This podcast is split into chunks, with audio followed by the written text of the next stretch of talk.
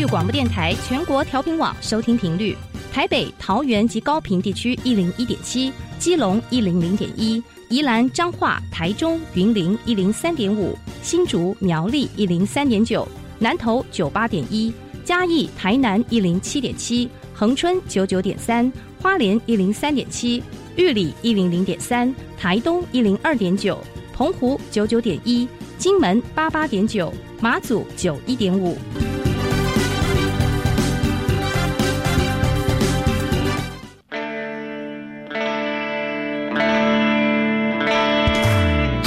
时时有惊喜，生活处处是学习。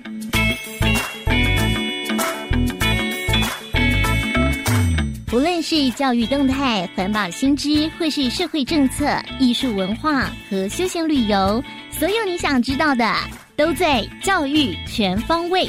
每周日上午十点零五分到十一点，邀请您与我们一同打开学习新视野。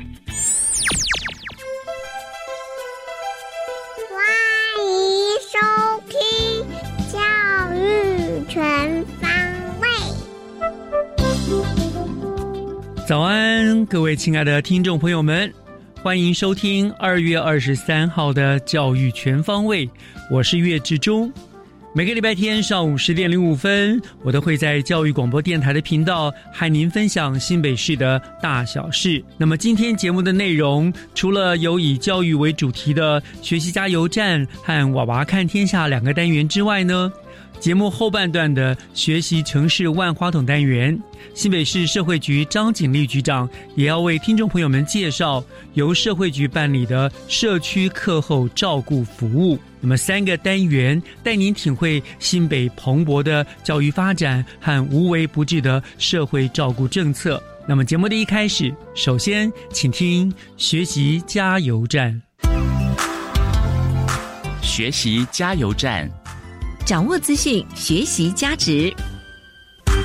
新北市的重庆国中获得了教育部一百零八学年度行动学习优良学校以及行动领导卓越奖的两项殊荣。那么学习加油站呢？很高兴就邀请到了重庆国中的蔡安善校长来到了我们电台，亲自来和听众朋友们分享学校获得这个奖项的努力过程。我们这边欢迎蔡校长，你好，好，主持人好，全国听众大家好。是，首先恭喜啊，学校重庆国中获得了这个行动学习优良，对不对？谢谢。那校长你本身获得了行动领导卓越奖，一炮双响，非常不容易，恭喜你啊！谢谢，谢谢。是，那首先哈，我们今天要介绍这个。个讲你们努力的过程之前，我想先请教下，到底什么叫做行动学习学校？好，所谓行动学习学校呢，啊，就是呢学校里面透过呢行动载具，包含有手机啦，啊，包含平板，包含了现在的科技里面 AR、VR 等等这些行动载具，加上呢所谓 App，另外还有一些教学平台等一些新兴的科技。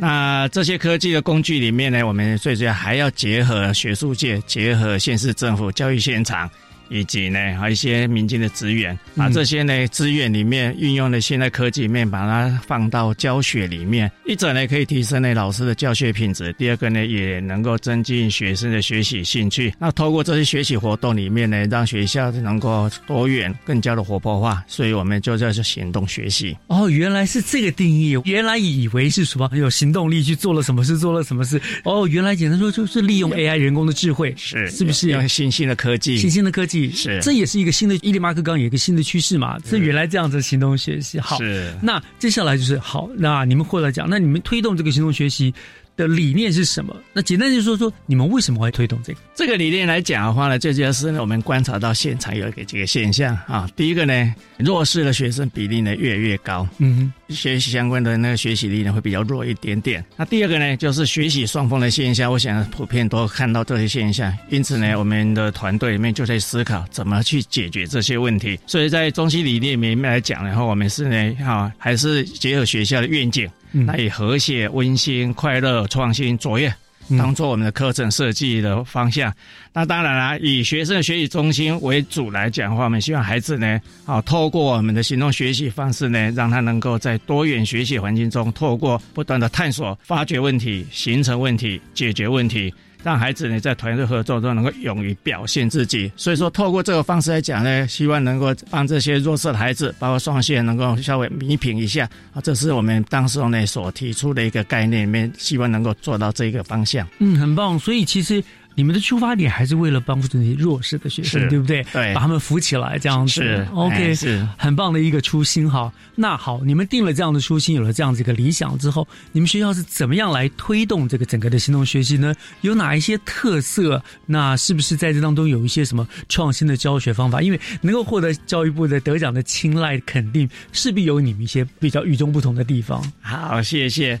那有关于呢，如何推动啊？我想刚开始的时候呢，我们就有几位伙伴、几位同仁里面呢，哈，只是自己在思考这些问题。但是教学现场里面单打独斗绝对不可能，嗯。因此呢，我们呢在这个过程里面呢，我们刚开始呢就找几位哈有共同理念的老师们，一直呢互相的对话，那互相的去呢探讨呢怎么去解决这些问题。另外，当然越来越多老师呢有这个共识以后。那呢，我们就可以办理相关的一些研习啦，办完一些共备课程啦、交流啦、分享啦等等这些。最重要是呢，老师们呢帮老师做增能，增能完以后呢，老师就觉得说。啊，我们这个能量呢，开始呢，是不是可以尝试在课程里面去做进行的教学？因此呢，我们就呢，哈，进入呢课程的实践，通过课程实践面，老师在互相去分享、互相去讨论，那改进自己的教学方式。所以说呢，在即使现场里面，透过对话、透过共备，我想呢，在这个区块里面，大家都一直在努力怎么去达成这个任务。整个历程来讲的话啊，我们呢，其实这已经是第四年了啊，第四年。那我们呢，第一年里面是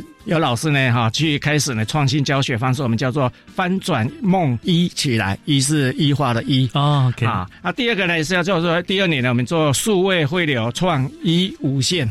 取那个音哈，那就让老师们呢，让孩子们呢，啊，透过一些新的科技开始去接触这些能力。嗯，那第三点呢，我们呢就已已经踏入到所谓生活课程，没有叫做啊重生爱生活，重庆国中的重啊生活的生，爱是那个爱机电脑啊科技，对对，爱生活。那庆师上减法，因为这个减法，我们在生活里面有些减法课程哈，让它简单化。嗯，所以说我们是两个主题，叫健康初心跟节能减碳这两个方向里面呢，让孩子们实际老师的教学，让孩子实际在生活里面去做相关的体验。嗯，那当然第四年课程的教学一定继续往前走，所以第四年我们呢决定呢跨出校园，而且要结合在地的人文。那在板桥地区在地人文的最好的地方就是我们的邻家花园。嗯，所以说在课程面我们呢已经不再是某几个零，而是呢真的是呢发展出多领域的教学模式去。探讨我们这个课程，我们呢包括用到的是数学领域、语文领域，包括自然领域。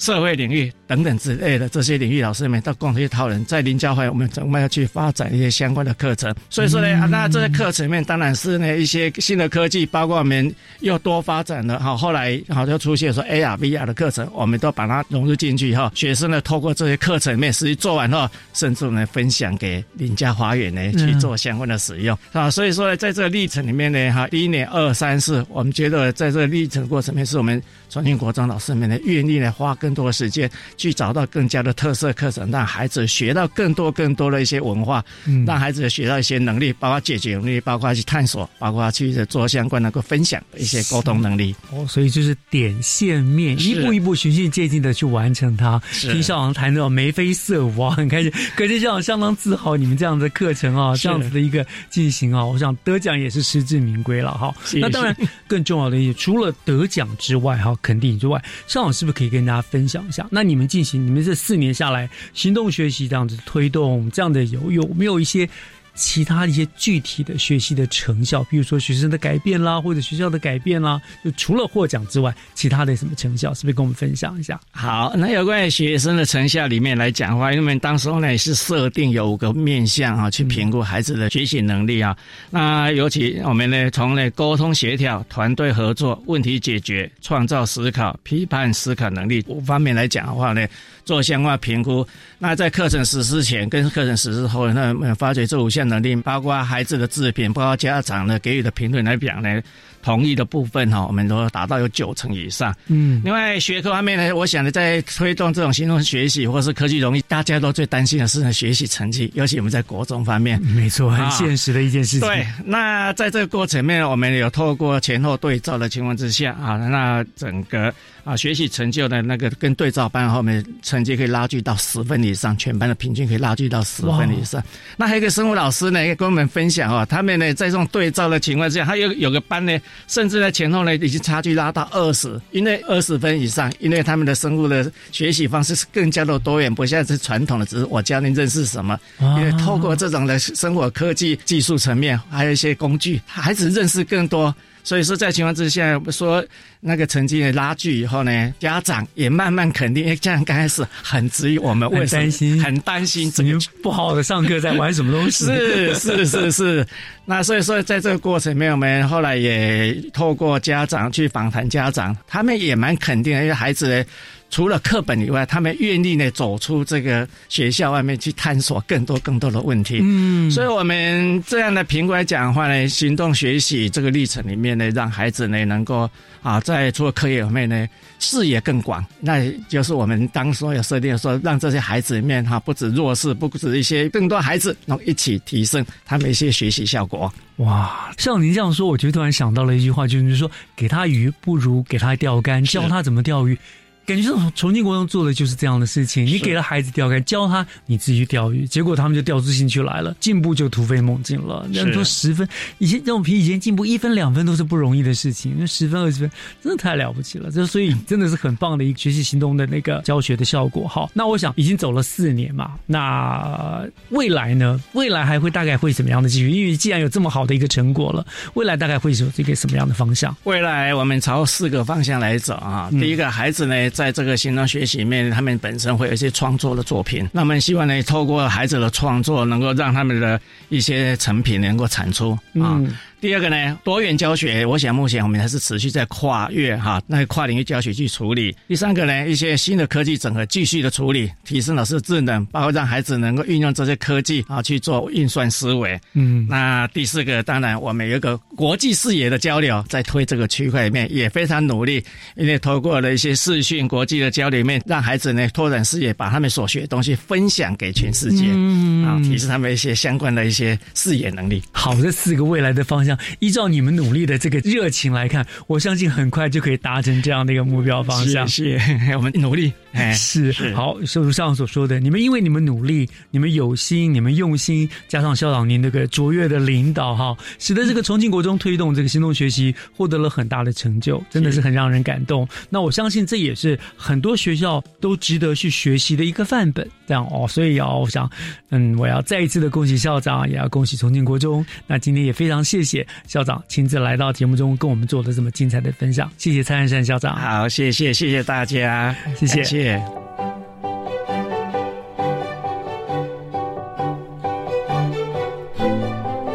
接下来，请听《娃娃看天下》。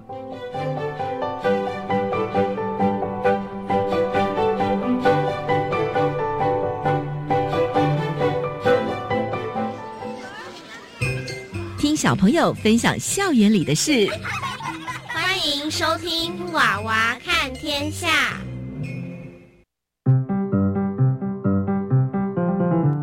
观众大家好，欢迎收听《娃娃看天下》，我是新庄荣富国小邱于恩，我是新庄荣富国小谢怡静。哎，于恩，你背这一大袋的东西是什么啊？哦，这是我的羽球袋啦。你不知道学校有羽球队吗？等会节目结束后，我还要赶回学校练球呢。是啊，像是游泳队和足球队。也是每天都要练习，风雨无阻，而且在各种比赛中常常获得优异的成绩，让我们学校成为新北市游泳和足球的重点学校呢。怡静，我以为你走的是文青风，没想到你对学校体育团队这么了解。其实我对运动也很有兴趣，只是不知道加入哪个团队好。哦。那你可以考虑加入我们羽球队。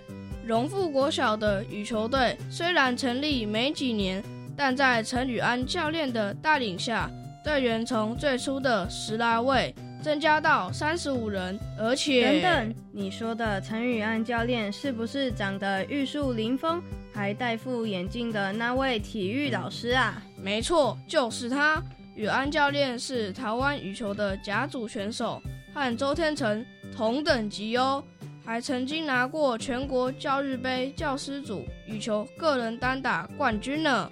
没想到宇安教练不仅颜值高，球技也一级棒。那怎样才能加入羽球队呢？当然是要能上刀山下油锅，可以抛头颅洒热血，有牺牲奉献的精神。还要停停停！你是在选复仇者联盟的神队友吗？哈哈哈，被你发现了。言归正传，我们还是请宇安教练说说羽球队的甄选条件吧。各位小朋友好，我是龙富国小羽球教练陈宇安老师。参加羽球队的小朋友必须要先有最基本的测验要求，然后教练我们会测验你的折返跑、跳绳。还有测验你的协调性与爆发力，接着我们还有测验羽毛球的发球，还有击球这个几个项目。如果你可以通过教练的要求，那你就会甄选上羽球队。那在甄选上羽球队以后，就要认真的练习。我们每个礼拜练习的时间，早上晨操的话有三天，晨操会训练你的基本体能、脚步。那在下午练习的时候，我们每个礼拜从礼拜一到礼拜五有五天的练习时间。那是放学后的两个小时，所以羽毛球是一个很辛苦的运动，你必须要很认真的练习，才可以获得很好的成绩哦。听起来加入羽球队并不难，但是要打得好，还是要花不少时间练习。是啊，我们除了每天例行性的练习外，寒暑假也有集训，遇到比赛的时候，假日还要来加练呢。哇！真的是台上十分钟，台下十年功。那于恩，你们羽球队平时都是怎么进行训练的？说到训练啊，那就要好好介绍下这位重量级的教练，说出来保证让你吓一跳。到底是谁啊？瞧你说的，你知道周天成吗？当然知道啊，就是世界羽球男单排名第二的台湾选手啊，Bingo。宇安教练为了让我们的球技能更上层楼，特地聘请羽球一哥周天成的启蒙老师陈文平教练来帮忙培训。哇，龙富国小的羽球队也太厉害了，竟然能请到周天成的老师来担任教练。是啊，那我们赶紧来听听教练怎么说吧。各位同学，大家好，我是龙富国小羽球队教练陈文平。我们羽球队每天的训练大概是以基本动作为主，开始先热身做伸展、慢跑等软身运动，再来做一些手部和脚部的热身练习，后开始羽毛球的训练。首先两人一组练习平周打、高远球、杀球、切球、挑球、放小球，重复的练习其稳定度、准确度。再来就分组打比赛，分单打、双打，让他们做一些战术及跑位的演练，到时间结束。在这里，教练要勉励各位同学，在学校要听老师的话，回家要孝顺父母亲，球打得好，品德操性要更好，这样才是一位好球员。天哪，没想到羽球队的训练这么辛苦。不仅挥拍的动作，连脚步的移动也要训练。我还以为只要能打到球就可以了。打羽球没有你想象中的轻松，基本功的练习很重要。陈教练平时训练我们虽然严格，但是私底下对我们很好，常常教导我们做人处事的道理。嗯，我发现你们羽球队在练习的时候都非常有纪律。那于恩，你加入羽球队有没有什么心得啊？一开始加入羽球队的时候，我不大能适应，但是照着教练教的方法，每天练习，球技和体能真的进步很多。更重要的是可以维持好身材。你看看我的二头肌、三头肌多结实啊！打羽球是我的最爱，虽然辛苦，但是甘之如饴，一点也不觉得累。打羽球能保持身材，对我来说真是一大福音呐。不过于恩，你对羽球的热爱一点也不输给周天成呢。一静，你真爱说笑，我怎么能跟神等级的羽球一哥相比呢？不过说到这，我很荣幸能访问到周天成，周天成还特地鼓励我呢。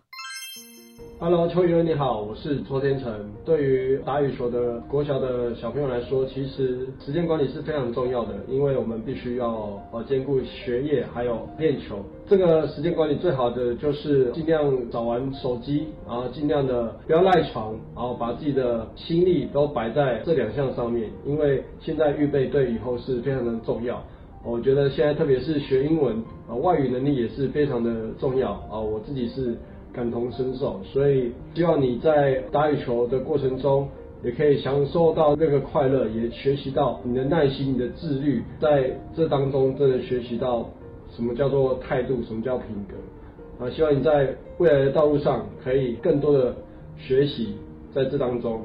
啊，上帝祝福你，加油！哈哈哈，周天成真的好神哦，连你喜欢打电动都知道，比算命仙还厉害，惭愧惭愧。不过能收到周天成的鼓励，真的很高兴。我以后一定要更加努力打球，像周天成一样为国争光，一定没问题的。龙富国小羽球队有这么好的师资，等等，那如果我加入羽球队，不就成了周天成的小师妹？是啊，这种千载难逢的机会，可不是人人都有的。各位听众。你想成为周天成的小师弟或小师妹吗？荣富国小羽球队欢迎你的加入哦！感谢您收听《娃娃看天下》，我是新庄荣富国小邱于恩，我是新庄荣富国小谢怡静，我们下次空中再会。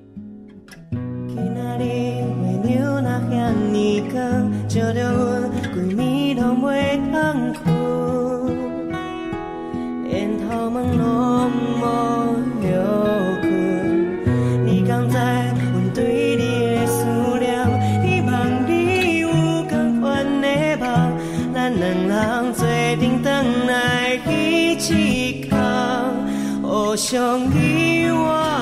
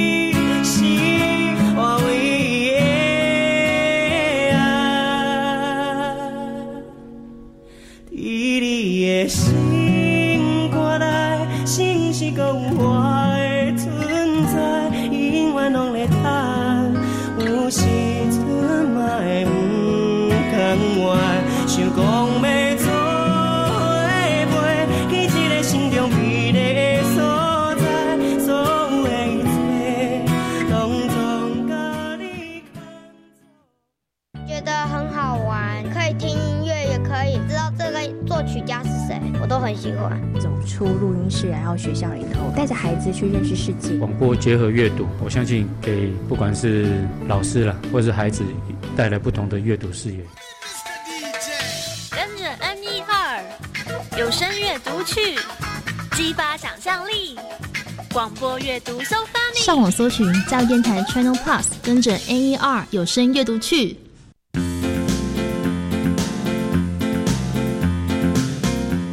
教育电台的听众朋友，大家好，我是教育部长潘文忠。这段期间，教育部跟全国学校已经总动员，全力投入防疫的相关工作。根据中央流行疫情指挥中心的指引，学校已经都成立了专责的防疫小组，并由校长来担任召集人，奠定各项防疫工作跟规范。教育部也已经统筹各项校园防疫的物资，包括备用的口罩。啊，有六百四十五万片，酒精八点四万公升，额温枪二点五万支，也会在开学前陆续送达我们各个学校。要请爸爸妈妈们放心，校园的健康，教育部会尽最大的努力，和大家一起来守护我们孩子的健康。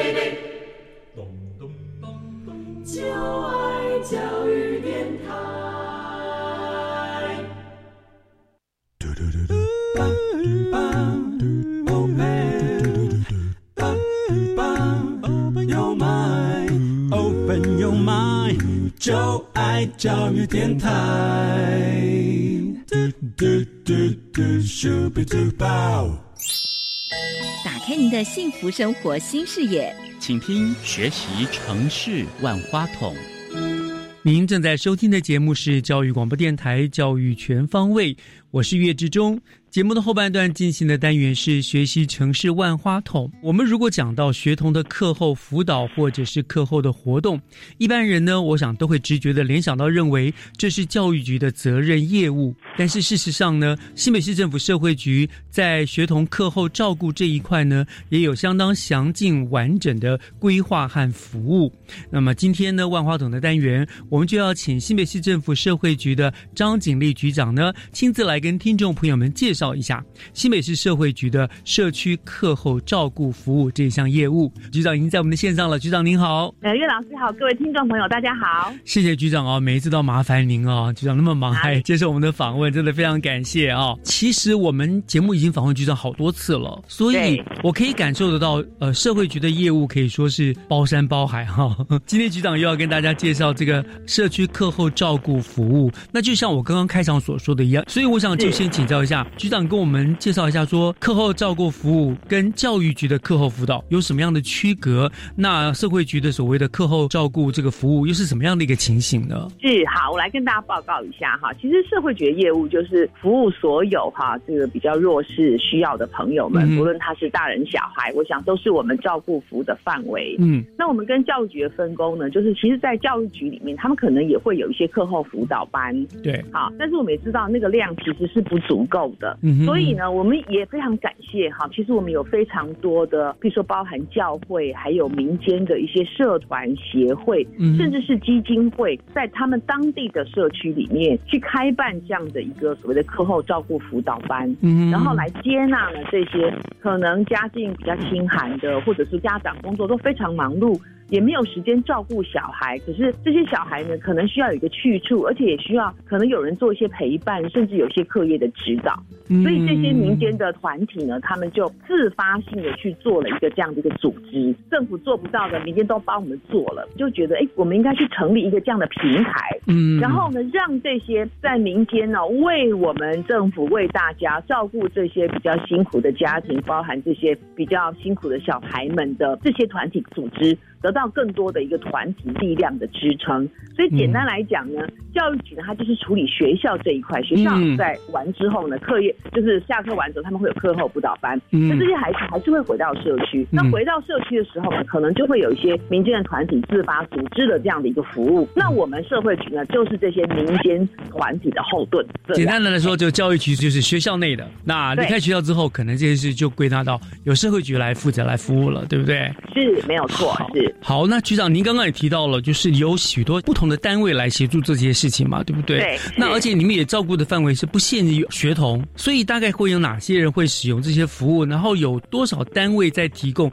这样的服务？可以大概再具体的说一下吗？好，那在我们新北市，我们曾经盘点过哈，我们大概有一百二十四个这样的一个课后照顾辅导单位哈，很多那它主要服务的对象其实不是只有孩童而已。嗯那当然就说，当然是因为家庭结构哈，可能比较辛苦的，包含我们单亲的，甚至有些身心障碍，嗯或者是隔代教养，阿公阿妈其实没办法教小孩哈，或者是我们有一些新住民，他可能刚刚才嫁到台湾来，他也不是这么熟悉，或者是嗯语言方面有一些困难，甚至有一些偏乡的原住民，甚至是受刑人家庭的这类的小孩。哦那他们常常，譬如说放了学，他们也没有能力去安亲班，也没有办法，家庭没办法支付去让他们上才艺班。嗯所以呢，甚至家长呢，因为可能要去打临时工，或者是要去服务工作等等，家长没有能力照顾。嗯所以呢，这些呢课后照顾辅导单位呢，他们就提供了这些孩子们学校下课之后，或者是家长下班前的一个非常安全跟温暖的照顾环境。嗯所以他在那里面，甚至他会提供一些晚餐，或者是点心，或者是协助他们完成当天的一些功课，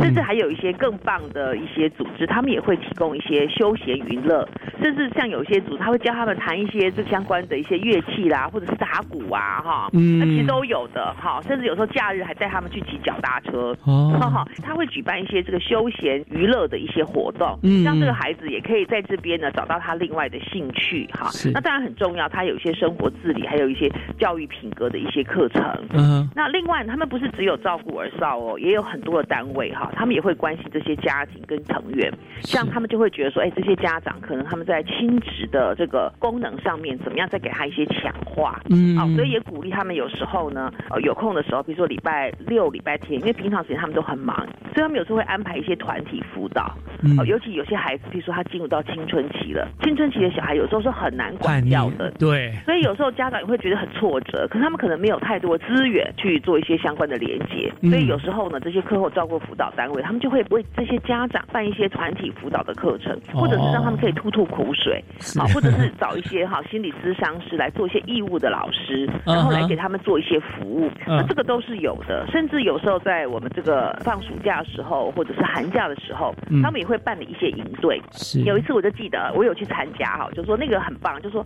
因为有很多这个家长跟孩子的关系都非常的紧张，啊哈所以他们就设计了一些课程，就是体验冒险的课程啊啊，比如说他们要去可能就要走钢索啊，呃没有很高的钢索啦哈，就是或者是要去攀岩呐嗯。哈，就要鼓励家长带孩子一起去。是啊，就是家长不去，孩子就不能去了，想办法让就是他有这样的一个帮助，对放掉他们紧张的关系，呃，对不对？要密然切的后大家合作。互相协力，你可能啊才过得了那个溯溪，是你可能才能够一起攀岩啊然后呢，透过这个过程，然后再来分享彼此的这个心得跟经验，嗯然后你都会听到他们就非常感动啊，就觉得他们平常都没有这么亲近过，然后没有共同去完成一件事情。对我们来讲啊，对很多家庭来讲，这都是稀松平常的事嘛，就是是常常是共同完成的事情。他们可能因为时间的关系、资源的关系、经济的压力、嗯等等，或者是过去可能也累积了一些负面的冲突，没有化解这些情绪。是所以后来我们都听了，真的很感动。那我们也觉得很赞叹，说你看我们的民间组织、民间团体，他们可以办这么棒的活动。好，是所以有时候像这样活动，有时候我们政府很愿意给他们多一点点支持。即使政府没有经费，我们都很愿意成立一个平台，让外面的资源可以进来。是甚至有时候我们会帮他们哈，就说，譬如说像有一些哈善心人士，像我们在去年哈六月份的时候，我们侯市长成立了一个好日子爱心大平台。嗯所以呢，，很多人就赞助我们一些，譬如说，他们可能有国家音乐厅的票，嗯或者是国家戏剧院的票，那票很贵的哦。然后譬如说，他提供我们五十张，嗯。然后我们就可以提供我们这些课后照顾辅导单位，然后他们要去，当然要可能要坐游览车，我们就补助这个游览车的钱，嗯然后给他们票，然后在去之前，我们可能会特别委委托这个单位说，您可能要办一个很小型的这个行前说明，我们在什么时候听音乐的时候不能乱鼓掌，嗯，然后不能随意走动，哎，这个都是要做行前训练的，是。类似这样的。那今年我们也帮他们募了一笔，啊，就是有民间团体赞助，就是三十万，然后让他们就说，只要这些课后照顾辅导单位，他想要去看，譬如说他可能想去看一些展览，然后看一些表演，那平常他们可能没有这个机会，没有这个资源，嗯，那我们就让他们用这样的基金呢去参观、去看表演。换句话说呢，不要因为他是比较弱势家庭的孩子，他们就丧失了这样的一个文艺气息接触的机会，也让他们都觉得，哎，他们还是可以有很多的娱乐，甚至可以开发他们一些文艺的、哈艺文的一些潜能，接触一些文化活动，我觉得都是非常棒的。没错，我觉得这样子跟教育局真的就是做很明显的区隔了。我不是边在学业，等于这些单位都是所有社区的好邻居啦，没错，对不对？好，局长是这样子。但是我们新北市幅员很广大，对不对？这些课后照顾的民间团体，他们的分布的情形均匀吗？或者是您刚刚说你们市府这边也会提供他们很多的协助嘛？对不对？跟我们大概讲一下，说这个课后照顾的这个分布的情形，新北市目前有没有什么样的状况，或者集中在某些点，或者是大致上都可以在每个点都照顾到呢？我们基本上因为新北市哈这个幅员广大，我们有二十九区，嗯，其实我们会看到，其实这个孩子比较多，他其实都还是集中在都会区，对，是比较多的，所以我们也会看到这些课后照顾辅导据点在都会区的分布也是比较密集的，嗯，但是在偏区哈，它的它就比较少了，好，所以比较少，所以我们也现在也在想说，哎，也许将来也许可以开发一些线上的一些服务课程，因为有些人他可能不愿意到偏区去做服务，哈，或者是在地的。组织呢可能没有这么强，因为基本上我们说这些我们都还是仰赖这些民间的自发的这些单位来做服务。嗯，所以当然第一个就是说，如果他要是在这个片区来做服务，我们一定是加倍鼓励。所以我们有很多的资源，我们都给他。嗯，甚至有时候我们还帮他们募专车，因为他们有时候要有车子去载小孩，嗯不然小孩没办法去。好，所以类似像这样，就换句话说，在片区设置的这些课后照顾辅导据点，我们愿意提供更多的资源给他们。嗯，只要他们想做这个事情。好，因为当然要也要有动机来做哈，这个服务才会做得好。好，那我们政府就愿意提供更多的资源。那另外在这个整个都会区的，确实它就是比较比较多，好比较多的这样一个课后照顾辅导单位。但我们也鼓励哈，就更多像我们现在其实白天我们有很多社区照顾关怀据点，嗯，好，它是白天照顾老人的，所以我们现在就鼓励他说，那你们晚上可以帮我们照顾小孩。哦哦，然后我们可以运用一些二度就业的妇女，是，我们可以透过劳工局这边，也许我们可以再给一些资源的一些支持，让他这个据点呢可以做一个更多元的运用。嗯，那也有我们有一些课后照顾，有一些这个所谓的社区关怀据点，就是照顾老人的。甚至我们现在民权永和社区，他们很棒哦，他们的老人呢，他们说他们不是要被长照，他们要长照别人，不要被长照。嗯、所以他们就说他们自己组合起来，自己去上保姆的课程，是，然后到晚上的时候来招呼他们社区的这些小宝贝啊，哦，所以我就觉得哇，好棒哦！平常他们就在这边做健康啊，做运动啊，老人共餐啊，因为我们有这些银发俱乐部。然后到晚上，他们就觉得，哎，他们下午回去睡个觉，然后等晚上小朋友回来，课后照顾辅导，因为有些是退休老师退休的嘛，哈，或者是有其他的，哎，什么才艺老师什么，他们可能到了这个年纪了，觉得，哎，小孩都大了，哈，然后呢，他们的自己的孙子也不在身边，他们就把别人的孙子当成自己的孙子，嗯，被照顾者转身为照顾者，也很好，所以我们很希望这些都是可以多元发展的，不要受限说啊，你这就是照顾老人，因为我们老人的社区公海据点哈，加上我们的依法俱乐部，我们超过一千个在新北市，是，所以未来这些都是可能潜在的去开发我们课后照顾辅导据点的地方。只是现在我们只有纯粹课后照顾辅导据点就是一百二十四个，但是我们知道这个量哈其实是不是很足够，所以我们很希望说在开发其他的资源，鼓励我们民间的这些自发性的组织，他们一起来关怀社区，一定要发展成这种自助互助的这种组织，那么这个社区的人才可以真正的都被照顾。没错，我们要继续的动用这些的力量来帮助我们哈。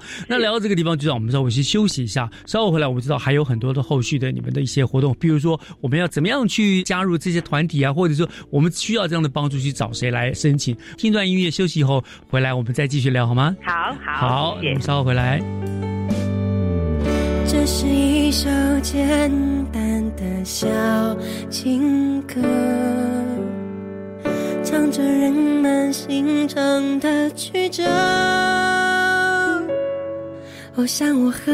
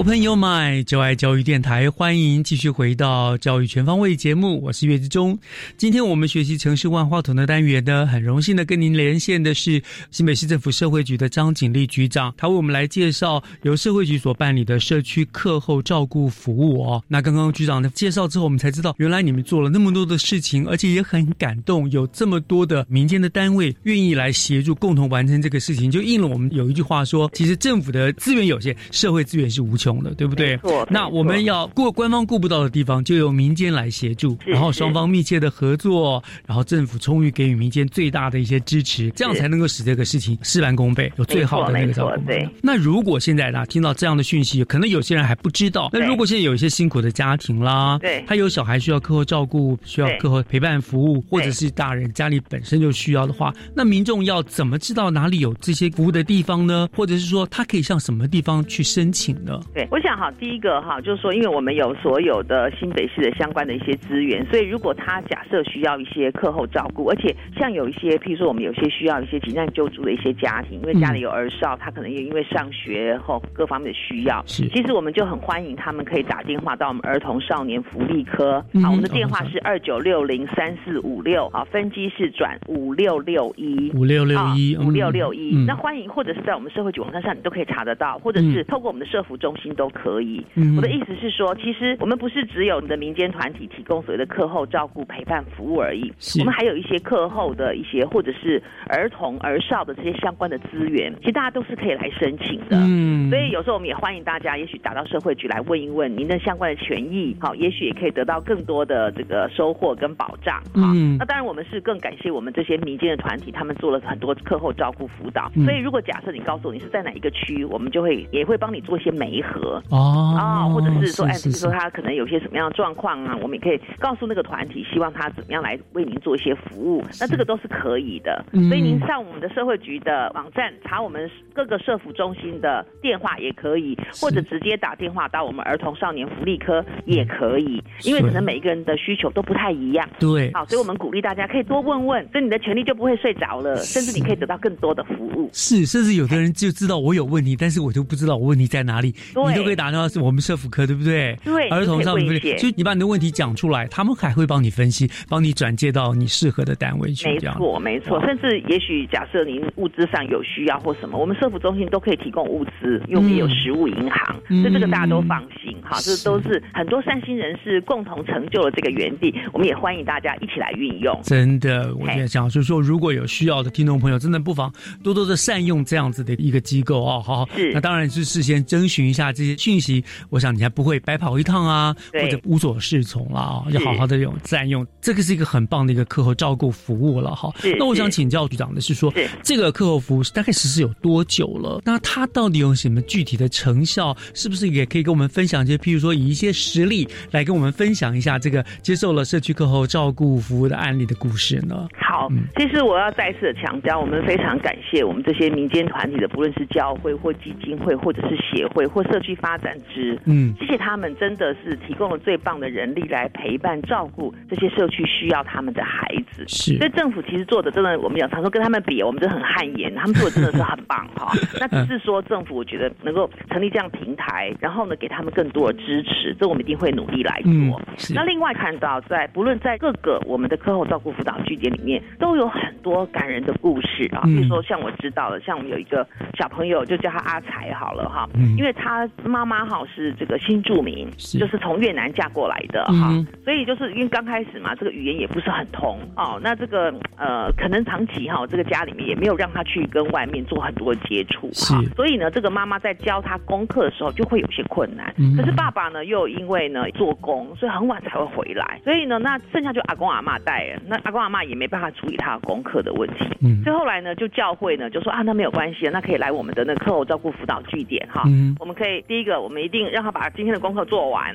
而且不仅做完之后呢，还可以教他一些小才艺。嗯刚开始的时候，这孩子还不想去哈，后来我们就给他做很多示范哈，有些大哥哥大姐姐到家里来把他带过去，然后看到、嗯哇，那边有好多小朋友哦，然后还蛮有趣的哈，嗯不是在那边一直做功课而已，还有一些这个娱乐设施，譬如说玩玩桌游啦，哈、嗯或者玩一些这个身体的一些健康的游戏等等。嗯所以后来他就喜欢去那边了。嗯他去那边之后呢，而且在那边呢，不是只有好写功课哈，学习一些课业的知识跟常识，更重要那边有很好的生活教育。像这个孩子本来哦，这个满口都三字经啊、哦因为有时候就是呃，可能家里有一些这样的习惯哈。家中人长辈的习惯，对不对？哎，啊后来呢，就是他在这边也得到很多鼓励跟启发，然后发现哎，其他小孩都不会讲，然后老师也说，哎，我们可以尽量控制自己的情绪，不见得要用三字经来表达我们的情绪。嗯后来这个孩子呢，就把那个三字经给戒断掉了。我就说这个是很难的一件事，这不 容易做到。嗯哦，甚至他在这个团体里面，他也培养了他的自信，好、甚至他觉得他的功课就不再是一落千丈了，因为都有人陪伴嘛，也有人教，嗯。所以他的功课也蛮好的，甚至后来还拿到了那个哦奖助学金，哇。啊、虽然他这个分数差一点点啊，但是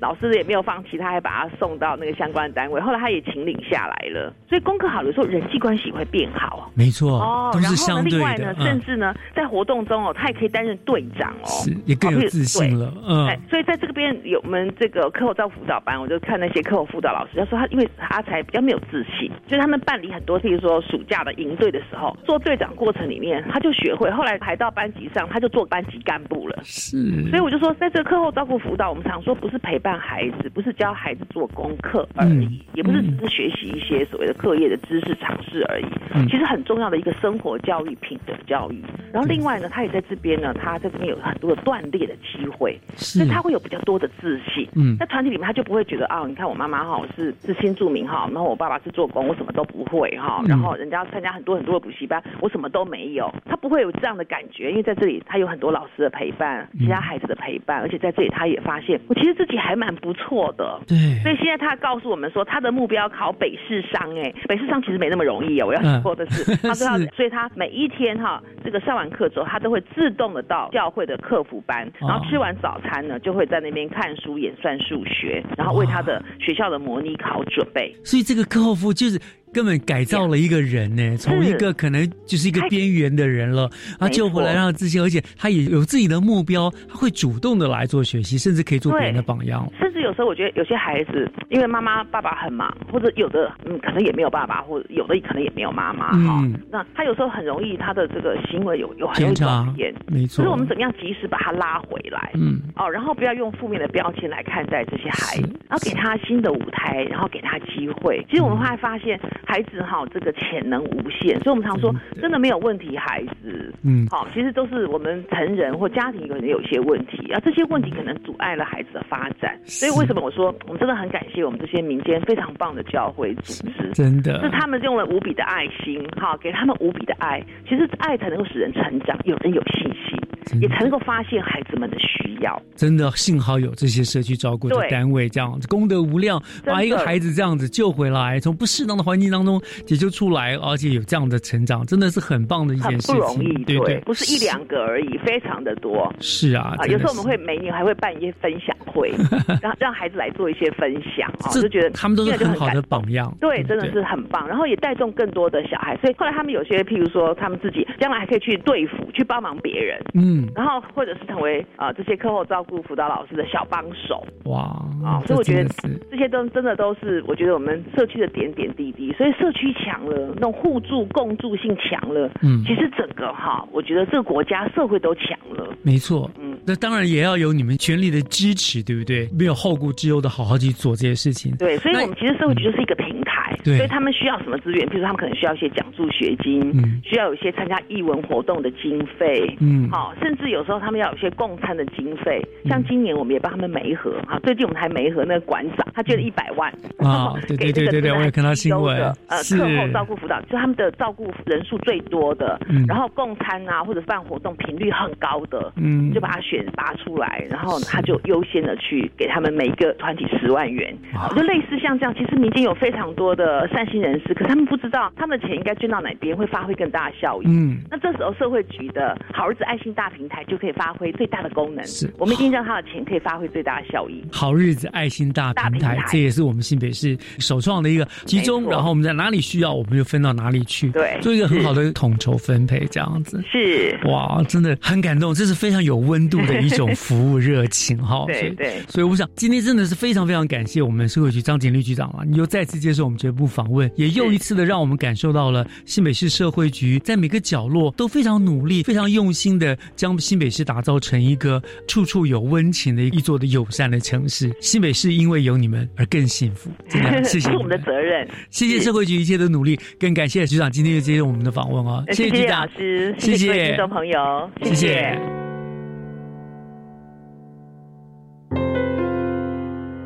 人间处处有温暖，希望听众朋友您也是那位为别人带来温暖的有心人。教育全方位，今天的节目就进行到这儿了，感谢您的收听，我是月之中，我们下个礼拜天空中再见，祝大家午安，拜拜。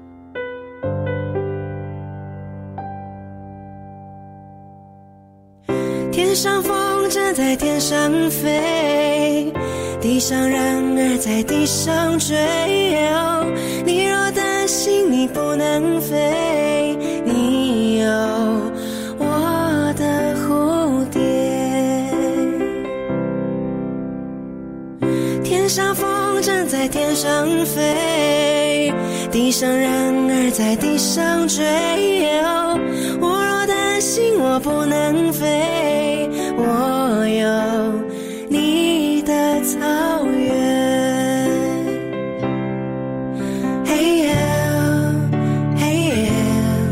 你形容我是这个世界上无与伦比的美丽，嘿耶，嘿耶，我知道。道你才是这世界上无与伦比的美丽。天上风筝在天上飞。